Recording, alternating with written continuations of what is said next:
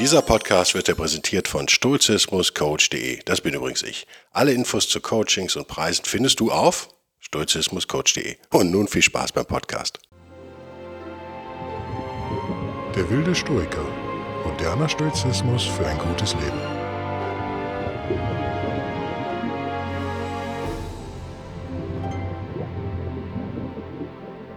Hallo und herzlich willkommen zu Der wilde Stoiker Ausgabe 4. Hallihallo, Hallöle, Maus, Maus, Hummel, Hummel, Moin, Moin. Ich habe ja in der ersten Ausgabe gesagt, wir wollen nicht zu viel Historie machen, wir wollen einen modernen Stoizismus hier vertreten oder ich möchte das und der ja auch Bedeutung hat für unser modernes Leben ganz praktisch. Mit vielen Hilfen und so weiter und so fort. Wir hatten dann in Podcast 2, was glaube ich, hatten wir Seneca oder Seneca eine nicht ganz unumstrittene Figur. Ich habe gedacht, vielleicht reiche ich doch jetzt schon in der Nummer 4 den Marcus Aurelius zum ersten Mal hier äh, zu euch durch, der ja wahrscheinlich mit Abstand der beliebteste Stoiker äh, ist. War und ist der bekannteste und auch letzte Vertreter der jüngeren Stoa sozusagen. Der beste Kaiser, den wir hatten, der bei mir übrigens Marcus Aurelius heißt und nicht etwa Marc Aurel. Das findet ihr im Deutschen sehr oft, dass der Mann Marc Aurel genannt wird. Marc dann aber auch mit C. Ja, kann man machen. Ich bin ein großer Fan davon, Originalnamen beizubehalten, sozusagen, oder die Originalaussprache, wenn möglich, beizubehalten. Auch wenn man hier sagen kann, das ist schon Jahrhunderte eingedeutscht, kümmert mich nicht.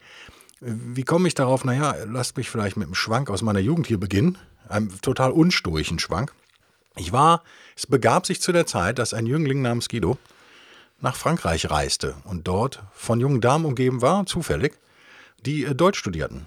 Ähm, was passiert immer, wenn man eine fremde Sprache lernt und dann einen Native Speaker, einen Muttersprachler sozusagen trifft, dann möchte man auch gerne so ein bisschen angeben damit, wie toll man das kann. Und man möchte üben und nicht nur in der Uni bei dem Professor, sondern man möchte auch mal im echten Leben üben. Das ist menschlich und verständlich. Vielleicht seid ihr euch dieser Penetranz, die es manchmal ist, auch schon schuldig geworden. Ich hebe hiermit die Hand und bekenne mich schuldig, schon den ein oder anderen Engländer, Australier, Amerikaner zugetextet zu haben. Ähm, obwohl der vielleicht äh, gar nicht mit mir reden wollte, vielleicht so. Wie auch immer. Diese junge Dame, die mich überhaupt nicht interessierte, muss ich sagen, äh, verwickelte mich also in so einen Smalltalk. Und was macht man im Smalltalk? Ja, man macht einen ganz kleinen Talk sozusagen, ganz smallen Talk. Und sie erzählte von ihrem Lieblingsmusiker. Sie wäre also ein Riesenfan von Michel Jackson. Und ich dachte, ja, okay, ist wieder so ein, so ein französischer Chansonnier oder eine Chansonnette, die ich nicht kenne und auch nicht vorhabe kennenzulernen, weil ich die alle furchtbar finde und immer fand, dass die mindestens 30 Jahre hinter der Zeit in der hängen in Frankreich mit der Musik und in dem Fall also Minimum mal in den 80ern noch stecken und nicht in den guten 80ern. Und die hört aber nicht auf und dann ähm, bla bla bla und blub. Und ich kannte diesen Menschen aber nun mal einfach nicht. Und sie war total verwundert. Wie, den kennst du nicht? Du musst doch Michel Jackson kennen. Jeder auf der Welt kennt doch Michel Jackson. Ist das jetzt französischer Größenwahn, Größenwahn, dachte ich mir. Oder hat sie vielleicht recht? Bin ich der ignorante Deutsche? Bis mir dämmerte, diese junge Dame sprach von Michael Jackson. Ah, und seit, dieser, seit diesem Vorfall, den ich übrigens auch nicht besonders gut finde, aber macht ja nichts, allemal besser als, als ein, noch ein, wie heißt er, Johnny Holiday oder wie heißt er, der Franzose?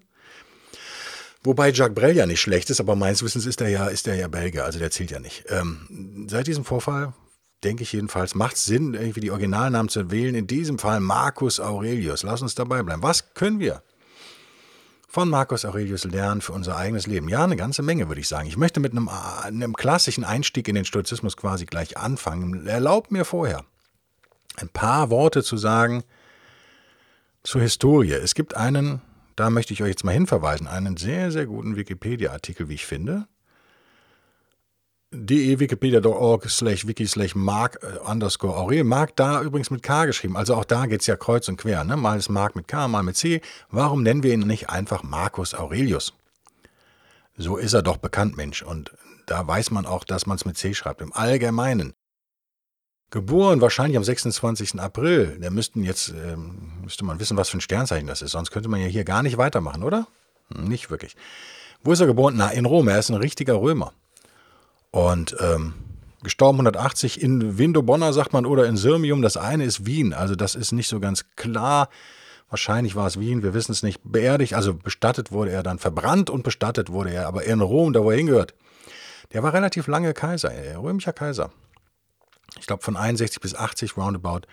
Habe ich schon wieder Englisch geredet. Ungefähr von 61 bis 19, äh, 1980 bis 180.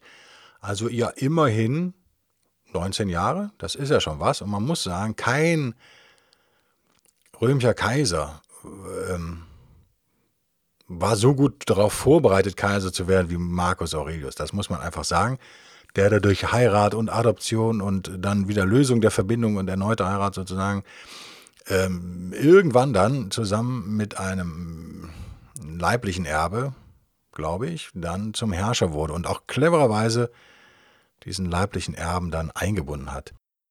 Er war der, der letzte große Vertreter der jüngeren Stoa und ähm, ja, ein gutes Beispiel dafür, was Stoizismus äh, mit Macht zusammen ausrichten kann an guten Sachen. Ausrichten ist ein schlechtes Wort, oder? Erreichen kann, bewirken kann. Lass uns dabei wenden. Wir haben ja gelernt, weil im vorletzten Mal, glaube ich, Seneca auch nicht gerade ein armer Mensch, aber doch hin und her gerissen in diesen Machtspielen und sehr wechselhaftes Schicksal, sehr schweres Schicksal auch teilweise. Und äh, im Gegensatz dazu hatte Marcus Aurelius es nicht immer leicht, aber doch also man kann schon sagen, von dem, was ich zumindest weiß, ihr mögt mich widerlegen und mir eine E-Mail schreiben und mich beschimpfen, ein wesentlich straighteres Leben, wenn man so will, wesentlich zielgerichteter, schon von klein auf an Philosophie interessiert, sehr früh in Herrscherkasten eingeführt und äh, quasi auch designiert als neuer Cäsar, als neuer Kaiser vorgesehen, dann extrem ausführlich auch auf diesen, diesen Job des Regenten vorbereitet worden. Also, er hat es sozusagen leichter, war vielleicht aber auch eben wahnsinnig gut geeignet dafür und gilt ja als auch äh, wirklich in der Geschichtsschreibung als einer der besten römischen Kaiser sozusagen. Innenpolitisch ist er, glaube ich, ja, kann man so sagen, er hat sich viel um Frauen, Sklaven und überhaupt Benachteiligte gekümmert, soweit das in dieses damalige Bild dann eben passte. Ähm, ich glaube, mehr als die Hälfte der Gesetze seiner, seiner Zeit war das so. Hoffentlich jetzt hier jetzt kein Quatsch ging aber eben da ging, da ging es darum, die Lebensbedingungen eben von Frauen und Sklaven und so weiter zu verbessern. Ähm, man würde ihn heute vielleicht sowas wie liberal nennen. Also natürlich viele Dinge, die man auch jetzt liberal im Englischen nennen könnte oder links im Deutschen, aber eben auch viele, die man konservativ nennen könnte und im Großen und Ganzen doch trotz einiger Christenverfolgung, die es auch in seiner Zeit gab, relativ ähm, ja ein toleranter Kaiser, wenn man so will. Der natürlich massive Probleme hatte, eine riesige Pestepidemie, Kriege an allen möglichen Grenzen, Germanien, äh, im Irak, heutigen Irak, Iran, Syrien, die Gegend. Also da war ordentlich was los. Äh, viele Aufstände, das ist ja oft so, wenn in der Welt Macht Rom zu der Zeit dann natürlich der Kaiser wechselt, dann nehmen einige das vielleicht als Chance, da jetzt mal auf den Putz zu hauen und mal was zu versuchen und zu gucken. Und das ist eine Zeit der Instabilität, die er natürlich abbekommen hat. Und ähm, knappe Kassen, Pestepidemien, Kriege an allen möglichen Fronten. Er selber kein Kriegsherr, muss man sagen, auch nicht berühmt, also auch interessanterweise nicht militärisch ausgebildet worden von seinem Ziehvater. Vielleicht mancher sagt, weil er eben nicht zu früh eben die Loyalität der, der, der Legionäre da auch bringen wollte. Also so ein bisschen Angst war vielleicht auch dabei, den nicht sehr, der war ja noch sehr jung, Markus Aurelius, ähm, nicht so jung schon so mächtig werden zu lassen sozusagen. Die letzten zehn Jahre seines Lebens hat er meistens in Feldlagern verbracht. Das kennt ihr aus dem Film Gladiator, wenn ihr da wie heißt der nochmal der Schauspieler? Der Marcus Aurelius spielt sozusagen, der mit seinem, der dann von seinem Sohn Commodus ermordet wird. Das ist natürlich alles Quatsch. Commodus äh, wurde ja von Marcus Aurelius quasi auf den Thron gehoben. Er hat damit auch eine Ära beendet, nämlich dass immer die Adaptivkaiser sozusagen, also die adaptierten Söhne Kaiser wurden. Das liegt aber auch ganz banal daran, dass er ja einen Sohn hatte und die vor ihm nicht also es wäre ja schon eher schwierig geworden, Commodus nicht zum Kaiser zu machen. Die Literatur ist sich relativ einig, die Historiker relativ einig, dass Marcus Aurelius ein sehr guter Kaiser war und Commodus ein nicht so richtig toller. Es ist halt wie es ist. Im Film wird das ja sehr zugespitzt. Äh, so viel sei gesagt, er ist mit 17 ist er schon zu Antonio, äh, Antoninus Pius gezogen. Das ist äh, sozusagen der neue Kaiser gewesen nach Hadrian, ähm, also er war mit 17 schon im Kaiserpalast, wenn man so will, und ganz nah dran an der Macht. und bekam sehr gute Einblicke in Regierungsarbeit und so weiter. Ähm, interessant ist, er hatte, er hatte stoische Lehrer, so viel wissen wir, die ihn auch ziemlich beeinflusst haben, hatte allerdings wohl scheinbar als Zwölfjähriger sich dann auch schon den Mantel des Philosophen angezogen und sich auf einen unbequemen äh, Schlafplatz gelegt und nur durch quasi eine äh, strenge Anordnung seiner Mutter, die dann noch so ein Tierfell hinlegen durfte, äh, um ihm das so ein bisschen wärmer und bequemer zu machen, konnte sie diese Askese so ein bisschen eindämmen. Ihr merkt, er hatte schon als kleiner Junge sozusagen, also schon in Anfang der Pubertät, einen harten, starken Willen und auch ja, auch eine Bereitschaft zu leiden und es sich unbequem zu machen und zu philosophieren, also körperlich unbequem zu machen und auch geistig unbequem zu machen. Ähm, vielleicht kann man schon, ja, da vielleicht eine stoische Tradition zu erkennen, nämlich do as you say, also tu, was du sagst. Ähm, eine Einheit von Denken und Handeln sozusagen. Wort und Tat sollen eins sein. Das zeigt sich, meine ich jedenfalls, ich bin kein Historiker, leider, muss ich ja sagen, leider nicht, zeigt sich vielleicht schon sehr früh in Marcus Aurelius. Ganz anders als Seneca, bei dem wir ja auch gesagt haben, der war umstritten. Marcus Aurelius war bei weitem nicht so umstritten. Er genoss doch großes Ansehen bei Zeitgenossen wie bei Historikern und eben auch heute noch. Ähm, doch einige Zeit später. Ähm, es gibt auch einige Zitate aus seinen Selbstbetrachtungen, die er eben in diesen Feldläger, Feldlägern, sagt man so, in den Feldlagern an der germanischen Nordgrenze, also ungefähr bei Wien, sage ich mal zum Beispiel, geschrieben hat. Es kommt nicht darauf an, über die notwendigen Eigenschaften eines guten Mannes dich zu besprechen, vielmehr ein solcher zu sein. Das wird auch in Wikipedia zitiert. Also nicht der Eigenlob, äh, das Eigenlob ist interessant, sondern das, was du dann tust. Du musst gut sein. Du musst tugendhaft sein. Er hat auch ein Beispiel genannt, du kannst nicht im Schreiben und Lesen unterrichten, wenn du es nicht selber kannst. Viel weniger lehren, wie man recht leben soll, wenn du es nicht selber tust. Ist was dran. Er hatte ein Streben nach, nach Wahrheit, würde ich fast sagen. Nach, das ist sehr stoisch. Nach Wirklichkeit und Wahrheit. Und angeblich hat das Kaiser Hadrian ja schon an ihm geschätzt und ihn ja sehr früh unter seine Fittiche genommen, der ja dann verstorben ist ja, er war strategisch nicht dumm. Wie gesagt, sein, sein Mitbruder sozusagen als Mitregenten zu ernennen, war sehr clever. Er hat natürlich die Rangfolge, hat er auch immer klargestellt. Also Marcus Aurelius Numero uno, dann erst der andere sozusagen. Das hat er immer clever gemacht. Aber er hat eben auch versöhnt. Äh, er hat versucht, strategisch zu agieren, hat seinen Ziehvater auch überall einen grünen Klee gelobt, was wohl auch, also dieses Verhältnis war wohl auch sehr eng. Severus hat ihm wohl beigebracht, was eben Gerechtigkeit, also hat ihm die Wahrheits- und Gerechtigkeitsliebe eingeimpft und so weiter. Freiheit, Wahrheit, Gerechtigkeit. Das ist schon fast so ein bisschen wie gleiches Recht für alle. Das ist schon sehr modern, muss man sagen. Und ihm war auch immer scheinbar klar, also das sieht, kann man aus der Selbstbetrachtung entnehmen, ihm war immer klar, wie, ver, wie verführerisch so eine Allmacht ist. Er war der mächtigste Mann der Welt.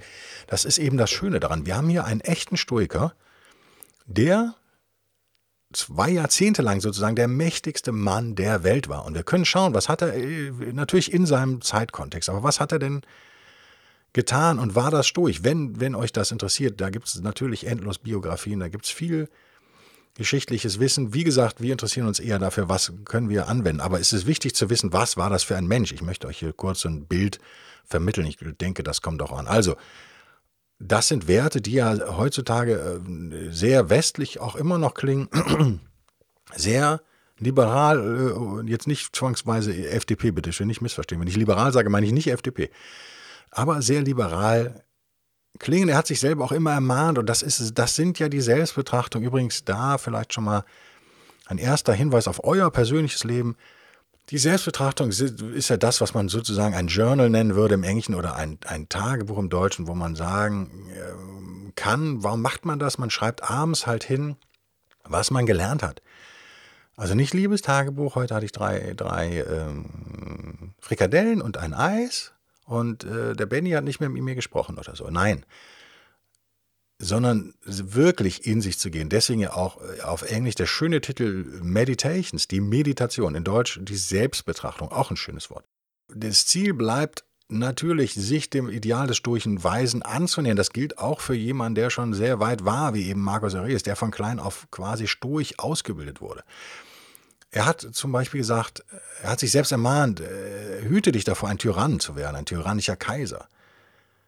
Und äh, nimm einen solchen Anstrich nicht an, denn es geschieht so leicht, genau. Ringe danach, dass du der Mann bleibest, zu dem dich die Philosophie bilden wollte. Ja, genau. Ihm ist klar, nicht der Mann, der er war, sondern der Mann, der er eigentlich werden sollte durch seine philosophischen Studien. Also er ist nicht der perfekte Mensch. Er hat das auch nie so gesehen.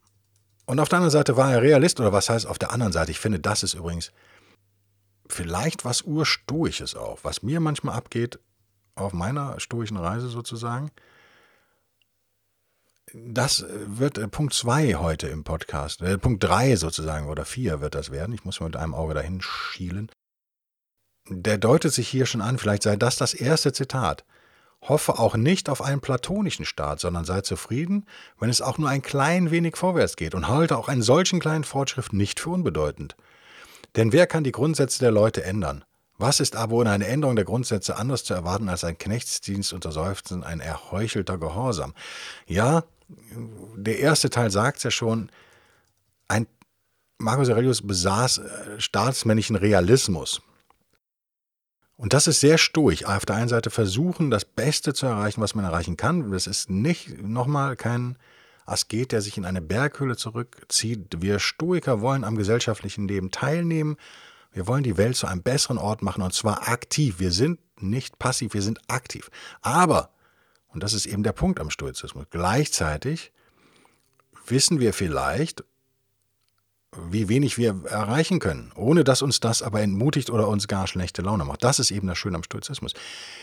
Es war ihm klar, dass er in seinen fast 20 Jahren Amtszeit nicht den perfekten Staat da errichten kann. Das ist nicht möglich. Manch einer schreibt, das habe ich auf Wikipedia gesehen, mal das lese ich euch noch vor, das fand ich ganz witzig. Marc Aurel, ne, schreiben die halt natürlich, hat seinem Dasein auch eine kosmopolitische Komponente zugeordnet und sogar bereits ein ökologisches Bewusstsein aufscheinen lassen. Nö, würde ich jetzt mal abstreiten. Also Zitat als Belegung bringen sie hier meine Natur ist aber eine, aber ist eine vernünftige und für das Gemeinwesen bestimmte. Ja, korrekt. Bla bla bla bla bla. Dann bringt sie noch was. Die Allnatur aber hart. Ja, ja, ja. Man muss, da kommen wir noch drauf, mehrmals in späteren Podcasts. Das ist jetzt nicht mit Ökologie äh, oder Ökologismus, muss man ja sagen. Ist ja nicht die Wissenschaft, sondern es ist kein Ökokram, den er da erzählt, sondern es ist die, also der, im Stoizismus, das ist ein kompliziertes Thema. Stoizismus und Religion, sagen wir mal, da werden Begriffe durcheinander geworfen. Das kann einmal heißen die Natur, das kann auch heißen das Universum, das kann aber genauso gut heißen Gott oder das kann auch genauso gut heißen die Götter, wobei damit nie die, der christliche Gott gemeint ist übrigens bei den Stoikern, bei den alten Stoikern. Das wird oft synonym verbraucht oder Logos ist auch noch so ein Begriff. Das äh, würde ich jetzt mal nicht, ohne Fachmann zu sein, als Öko-Natur-Liebe ähm, oder Ökologismus hier äh, deuten. Das würde ich nicht so machen. Ähm, Marco Aurelius, äh, Marcus Aurelius, habe ich selber gesagt, ist gestorben in Wien wahrscheinlich und wir wissen nicht woran, aber wir, man vermutet, oder eine sinnvolle Vermutung ist wahrscheinlich, dass ihn die Pest da ereilt hat, die ja gewütet hat in seiner Amtszeit. Ähm, lassen wir es damit bewenden und gehen in das Zitat, was ich euch vorlesen möchte. Auf Deutsch aus den Selbstbetrachtungen, in dem Fall auch Mark wieder mit C, Mark Aurelius Selbstbetrachtung, Deutsche Bibliothek in Berlin und nach der Übersetzung von F.C. Schneider. Jetzt kommt das Zitat. Ihr kennt es vielleicht, es ist einer der bekanntesten stoischen Zitate. Ich möchte es trotzdem jetzt bringen, solange wir noch relativ jung sind hier in diesem, äh, auf dieser Reise, in diesem Podcast. Man muss sich bei Zeiten sagen, ich werde einem vorwitzigen, einem undankbaren, einem schmähsüchtigen, einem verschlagenen oder neidischen oder unverträglichen Menschen begegnen. Denn solche Eigenschaften liegen jedem nahe, der die wahren Güter und die wahren Übel nicht kennt. Habe ich aber eingesehen einmal, dass nur die Tugend ein Gut ist und nur das Laster ein Übel, und dann, dass der, der Böses tut, mir verwandt ist, nicht sowohl nach Blut und Abstammung, als in der Gesinnung und in dem, was der Mensch von den Göttern hat, so kann ich weder von jemandem unter ihnen Schaden leiden, denn ich lasse mich nicht verführen, noch kann ich dem, der mir verwandt ist, zürnen oder mich feindlich von ihm abwenden, da wir ja dazu geboren sind, uns gegenseitig zu unterstützen wie die Füße, die Hände, die Augenlider, die Reihen der oberen und unteren Zähne einander dienen. Also ist es gegen die Natur, einander feindlich zu leben. Und das tut doch, wer auf jemanden zürnt oder ihm entgegenwirkt. Zitat Ende. Mir, ging's, mir geht es hauptsächlich, oder naja, sagen wir mal so, dieses Zitat hat zwei Teile. Einen realistischen, wie ich finde, einen sehr pragmatischen ersten Teil und dann einen moralischen, ethischen, tugendhaften zweiten Teil. Der eben, dieser zweite Teil äh, führt dazu, dass äh, dieser realistische Anspruch des Stoizismus quasi dann auf eine höhere Ebene geführt wird. Das macht Stoizismus so sympathisch. Man muss sich bei Zeiten sagen, ich gehe nochmal in den ersten Teil. Ich werde einem Vorwitzigen, einem Undankbaren, einem Schmähsüchtigen, einem verschlagenen, neidischen, unverträglichen Menschen begegnen. Ja, das ist der Punkt. Wenn ich heute Morgen, wenn ich morgens aufwache, das wäre so eine Prämeditation, das als erste stoische Übung für heute vielleicht. Und Leute, die mich kennen, wissen, dass ich selber nicht der Wahnsinns... Äh, Beherrscher dieser Übung bin, aber öfter auf sie hinweise, weil ich sie für so wahnsinnig wichtig halte. Wenn ihr morgens aufsteht, wenn ihr euren Tag beginnt, macht euch klar, dieser Tag, jeder Tag, oder wenn ihr diesen Podcast abends hört, geht noch mal rein in den Tag gedanklich, wie war der Tag? Es geht auch, aber besser wäre es morgens das zu tun, um euch zu schützen, um euch zu stärken. Darum geht es ja in einem modernen, glücklichen Leben. Macht euch bewusst, der kommende Tag wird nicht problemlos ablaufen. Ja, ihr werdet allein auf eure Mitmenschen bezogen, werdet ihr Leute treffen, die euch Böses wollen, ob mit Absicht oder aus Unachtsamkeit. Ihr werdet unhöfliche Leute treffen. Ihr werdet im Straßenverkehr geschnitten. Ihr werdet äh, von Fahrradfahrern vielleicht angemotzt als Fußgänger. Ihr werdet zur Arbeit gehen und feststellen, der Kollege hat schlampig gearbeitet oder hat irgendwas nicht gemacht. Oder ihr werdet feststellen, euer Computer funktioniert vielleicht nicht so, wie er soll. Oder euer Werkzeug fehlt, ist verlegt worden. Oder, oder, oder. Das ist einfach die Welt, wie sie ist. Die Menschen, wie sie sind, mit ihren Schwächen. Das muss man sich klar machen. Es macht keinen Sinn, sich emotional sozusagen angreifen lassen von dieser Schlechtigkeit der Welt, wenn man das denn überhaupt so nennen will. Als Stoiker würde man da auch noch das Schöne im Schlechten sozusagen sehen, aber das ist dann wahrscheinlich für Fortgeschrittene. Man muss sich bei Zeiten sagen, ja, sagt Markus Aurelius. Ich würde sagen, man am besten sich das immer sagen, immer mal wieder über den Tag verteilt und morgens damit anfangen. Wir werden heute vorwitzigen, undankbaren, schmähsüchtigen, verschlagenen, neidischen und unverträglichen Menschen begegnen. Ja, das werden wir. Dann kommen wir aber auf die zweite Ebene und der, die Überleitung schafft Markus Aurelius, indem er sagt, oder um den, die erste Ebene abzuschließen, lasst euch davon nicht nerven. Das ist die erste stoische und wichtigste Übung nochmal, ich komme wieder auf mein Lieblingsthema Kontrolle, äh, Strich Nicht-Kontrolle zurück. Ihr könnt nicht kontrollieren, wie eure Mitmenschen sind. Es gibt da draußen Leute, die wollen Böses und es gibt da draußen Menschen, die bekommen einfach nichts mit und es gibt da draußen Menschen, die sind schlampig und dreckig und unachtsam und unhöflich und undankbar.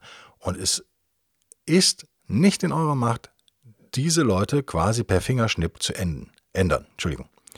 Das wird nicht passieren. Ihr werdet Solange ihr, und ihr seid ein soziales Wesen, solange ihr auf dieser Erde weilt, werdet ihr diesen unangenehmen Mitmenschen ausgesetzt sein. Ihr werdet irgendwie mit denen klarkommen müssen oder auch nicht, dann wird, könnt ihr sie ignorieren. Aber was eine ganz schlechte Idee ist, ist, sich davon nerven zu lassen. Damit habt ihr die Kontrolle über eure Emotionen sozusagen abgegeben. Und zwar an andere Menschen, die ihr wiederum nicht kontrollieren könnt. Das ist also sozusagen die schlechteste aller Möglichkeiten und die unstoichste aller Möglichkeiten. Ganz schlechte Idee, aber wiederum auch da eine menschliche Idee. Gerade wenn, wenn, wenn, wenn, wenn wir jünger sind, neigen wir dazu, das zu tun. Und ähm, das kennt ihr alle, macht's euch bewusst, halte ich für total wichtig. Die Überleitung. Denn solche Eigenschaften liegen jedem nahe, der die wahren Güter und die wahren Übel nicht kennt. Ah, was er hier sagt, ist, ja, genau. Diese negativen Eigenschaften sind aber menschlich und sogar naheliegend, wenn ein Mensch das, die wahren Güter und die wahren Übel nicht kennt. Und was sind die wahren Güter und die wahren Übel? Naja, das wahre Gut wäre die Tugendhaftigkeit. Und die wahren Übel wären die Laster. Das sagt er jetzt im Folgenden, sagt das auch. Habe ich aber eingesehen, einmal, dass nur die Tugend ein Gut ist und nur das Laster ein Übel. Da haben wir es. Also er definiert jetzt, was ist gut und was ist schlecht sozusagen. Und dann geht es noch weiter. Und der, der mir Böses tut, der ist mit mir verwandt. Und zwar nach Blut und Abstammung, aber auch insofern, wie wir den Göttern ähneln, sozusagen. Da könnte man sagen, auch der nervige Typ da hinten und auch die blöde Frau, die euch heute ärgert, ist natürlich ein imperfektes Abbild sozusagen des stoischen Heiligen. Also sie ist nur halt vielleicht weiter entfernt äh, noch von dem Ideal als ihr. Idealerweise, ja. Sie ist noch am Anfang. Wie kann man dann, wenn man das erkannt hat, dass wir uns in Fleisch und Blut miteinander verwandt sind, dass, es, dass wir Brüder und Schwestern sind, wie kann man dann so jemanden wirklich zürnen? Er sagt ja noch weiter, wir unterstützen uns, wie die oberen und unteren, unteren, Reihe, unteren Zähn, Zahnreihen äh, einander unterstützen, wie die Augenlider, die beiden Füße und die Hände, die Körperteile. Also er vergleicht uns Menschen sozusagen mit Körperteilen und nur gemeinsam haben wir einen funktionierenden Körper am Ende, also ein Staatswesen könnte man jetzt sagen, ein Gemeinwesen. Das ist ein ganz wichtiger Hinweis. Und wie begründet er das? Und jetzt kommt wieder dieser Naturbegriff. Also ist es gegen die Natur, einander feindlich zu leben. Und das tut doch, wer auf jemanden zählt und ihm gegenwart. Ende des Zitats. Also, es ist unnatürlich, Hass zu empfinden. Natürlich wäre es, Verständnis und Toleranz für seine Mitmenschen zu haben. Das ist dieses, wenn man so will, zweieinhalbteilige Zitat, was sehr berühmt geworden ist, finde ich immer sehr tröstend, wenn man Marcus Aurelius liest. Das ist sehr zeitgemäß. Es fühlt sich nie an, als wäre es alt, auch wenn die Übersetzungen manchmal so ein bisschen so sind. Aber äh, ich lese es gerade auf Englisch, da ist es so ein bisschen netter oder nicer, wie man sagen muss heutzutage.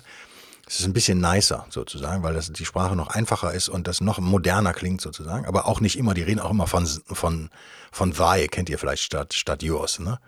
Oh, thy, bla bla bla, thy food, äh, bla bla bla bla bla, be so und so. Also das ist auch schon, oh, sei dein Essen doch sowieso. Also das, auch das ist sehr altbacken übersetzt. Ihr merkt aber sehr schnell, wenn ihr Markus Aurelius liest, das ist für viele der modernste Stoiker sozusagen. Das ist deswegen auch ein guter Einstieg in den Stoizismus, den zu lesen. Stoichübungen äh, schaffen einen tugendhaften Mann, der Mann im besten Sinne des Wortes ist und eine Männlichkeit lebt, die eben nicht die Verantwortung im Außen sucht und äh, auf andere immer schaut, sondern auch äh, sich in gnadenloser Selbstanalyse übt und auch mal leidet und zwar mit Stolz leidet. Das ist also sehr, es hat einen sehr, wie soll man sagen, männlichen, eine sehr männliche Anmutung, Stoizismus. Nochmal, ich bin der Meinung, gerade Frauen können vom Stoizismus total profitieren. Denkt an Wörter wie Entscheidungsschwäche, ja, die eben junge Männer oft haben.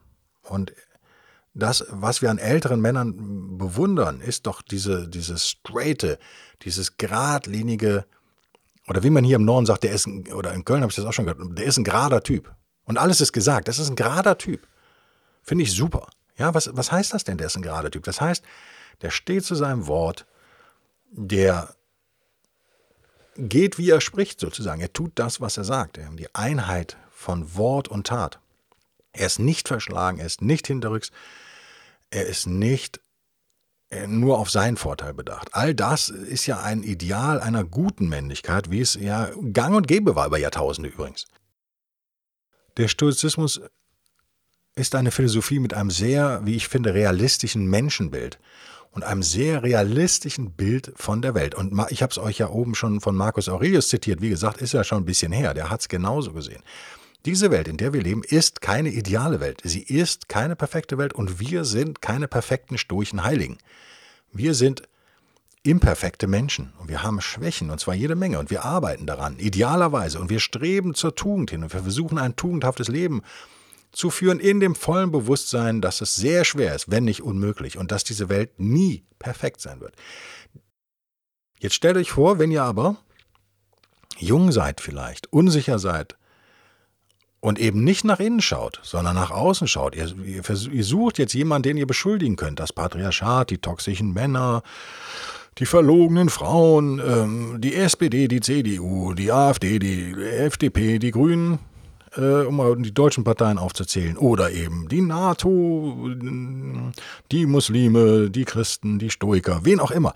Ihr macht also sozusagen Tribalism. Ihr macht einen Tribe auf, also einen Stamm, und ihr zieht Grenzen und ihr sucht jemanden, den ihr für eure Unzufriedenheit sozusagen zur Verantwortung ziehen könnt, der schuld sein soll in eurer idealen Vorstellung, wo er dann und das passiert halt, wenn man jung ist, weil allein in der Pubertät hormonell bedingt sozusagen oft Frustrationsphasen und äh, starke emotionale Ausschläge sozusagen auf einen einstürmen. Und nichts ist leichter, als die Verantwortung dafür im Außen zu suchen.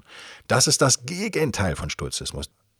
Der Überbringer der schlechten Nachricht wird ja immer äh, sozusagen erschossen und das ist in dem Fall eben Marcus Aurelius. Der überbringt uns eine, eine schlechte und auch, wie ich finde, sehr gute und tröstliche äh, Nachricht. Und Stoizismus ist sehr erwachsen mit jedem Jahr, dass man älter wird, immer schonungsloser und äh, man wird ja auch immer geübter da drin, sozusagen die eigenen Schwächen aufzudecken, aufzulegen, die Wunden aufzureißen und, und dann eine Chance auf Heilung zu suchen im Inneren und dann ins Außen zu gehen und die Welt zu einem besseren Ort machen, wenn du ein bisschen geübt bist, vielleicht sogar gleichzeitig. Das ist das, was vielleicht eine schnelle Erkenntnis auf der stoischen Reise sein kann, dass man nicht mehr äh, kindlichen Wunschvorstellungen nachhängt und sagt, das muss alles ganz anders sein, die Welt muss anders sein, meine Frau muss doch eigentlich ganz anders sein. Und mein Mann mm, sollte doch fehlerlos sein. Ich habe doch einen fehlerlosen Mann verdient. Und ich habe doch perfekte Kinder verdient. Und jetzt schaue ich auf meine Kinder und sie sind nicht perfekt. Und manchmal machen sie auch vielleicht Kleinigkeiten, die böse sind oder nicht so toll sind und so weiter und so fort. Und das macht mich aggressiv und es macht mich unzufrieden. Und das ist pubertär. Und stoisch werden wir sehen, aha, die Welt ist, wie sie ist und es steht mir nicht an, da ein Urteil abzugeben. Was mir ansteht, ist aber, mich selbst zu verbessern und die dadurch allein schon die Welt besser zu machen und dann aktiv daran zu wirken, dass die Welt besser, besser wird. Damit lassen wir es bewenden für heute. Ich freue mich, dass ihr wieder dabei wart.